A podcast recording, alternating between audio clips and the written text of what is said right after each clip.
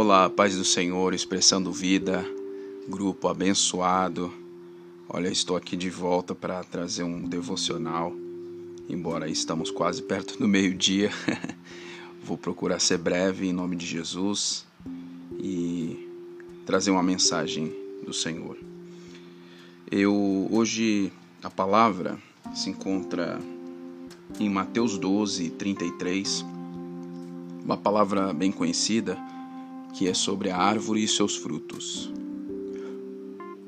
Mateus 12, 33 diz assim a palavra: Ou dizeis que a árvore é boa e o seu fruto é bom, ou dizeis que a árvore é má e o seu fruto é mau, porque pelo fruto se conhece a árvore. Versículo 34. Raça de víboras, como podeis vós dizer coisas boas, sendo maus? Pois o que há em abundância no coração, disso fala a boca. O homem tira boas coisas do seu bom tesouro, e o homem mau tira mal coisas do seu tesouro. Mas eu vos digo que de toda palavra ociosa que os homens disserem, hão de dar conta no dia do juízo. Porque tuas palavras será justificado e por tuas palavras será condenado. Amém? Glória a Deus. Essa palavra ela é uma bênção porque Jesus quando vai dizer ali em João 15:5, né, que ele diz: "Eu sou a videira verdadeira, aquele que está em mim e eu nele, esse dá muito fruto, porque sem mim nada podeis fazer." E nós temos que imaginar que o Senhor ele quer provar a melhor safra. E essa safra que o Senhor deseja degustar, né, é o nosso melhor vinho, né? Então, se nós somos os temos que dar frutos, gerar frutos para Deus, quer dizer, eu vejo que o Senhor ele quer, né, a melhor safra nossa, como Jesus quando fez aquele milagre do vinho, né, naquele, naquelas bodas, ele transformou em um melhor vinho, que quando o mestre Sala provou ali, ele viu, ele falou: Poxa, você primeiro liberou o, o, o vinho ruim, depois você libera o melhor vinho, né? E os frutos, né? É tudo que a gente for pensar, como Paulo diz, né? O fruto do Espírito, né? Nós temos que pensar que os nossos frutos, ele precisa ser de mansidão, automaticamente quando a gente decide fazer as coisas para Deus, né, fazendo para Deus, de todo o nosso coração, o Senhor vem e abençoa. Então, a nossa boca, eu acho muito interessante do 34 aqui, que diz no finalzinho, né? É, em outras traduções vai dizer que a boca fala do que o coração está cheio. E é isso, nós como servos de Deus, nós temos que nos encher da palavra, nos encher do Espírito Santo, deixar que o Espírito Santo venha nos conduzir para que a gente possa, né, é, é, automaticamente quando falar, sair palavras de bênção, porque em outros tempos nós estávamos na ignorância e falávamos de repente palavras pesadas, palavrão, enfim, né, e palavras até de maldição muitas vezes. Não que hoje em dia mudou, mas tem que mudar porque se a gente não vigia, muitas vezes a gente cai nesse erro de de repente querer, né, fala mal. E eu acho que não é isso que Deus quer.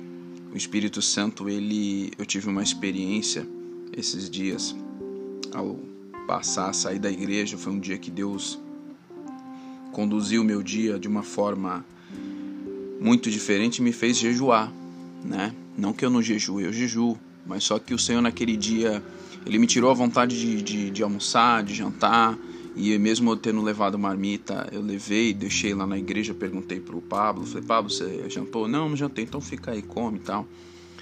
E eu voltando para casa, parei num farol perto de casa que aí tinha uma família, tava pedindo comida e aquilo tocou, o Senhor tocou no meu coração profundamente. E eu não tava com nada, porque eu já tinha deixado as coisas em casa, já tinha deixado na, na igreja o pote da marmita pro Pablo, enfim. E um, uma bolachinha que eu tinha dentro também da mochila, eu tinha abençoado um rapaz quando eu estava indo para a igreja, no farol, já tinha abençoado um. E ali naquele momento o Senhor moveu meu coração, eu fui, parei num, num lanche, num carrinho de lanche, né, o que tinha aberto no, no horário. Abençoei ali a vida de uma família e o Senhor me fez descer do carro. E eu tinha três bananas. Para dizer que eu não tinha nada na mochila, é verdade, eu tinha três bananas. E ali eu levei, conduzi para aquela, aquela família. Era um pai de família, uma, uma, uma, com a sua esposa e duas crianças, uma de colo e uma outra com uns três aninhos, estava sentada no chão. E ali o Senhor, ele foi conduzindo, sabe? Foi conduzindo as palavras na minha boca. E ali eu só, só queria que eu caminhasse até a direção deles e estivesse próximo para que a palavra fosse liberada. Então, naquele momento, quando eu comecei a abrir minha boca e o Espírito Santo começou a conduzir e fazer aquele mover, é, a entrega daquele alimento foi apenas um pretexto da aproximação aquelas pessoas que são invisíveis muitas vezes para a sociedade, para as pessoas que passam ali e ignoram, enfim. Mas com o que, que eu quero dizer isso, né?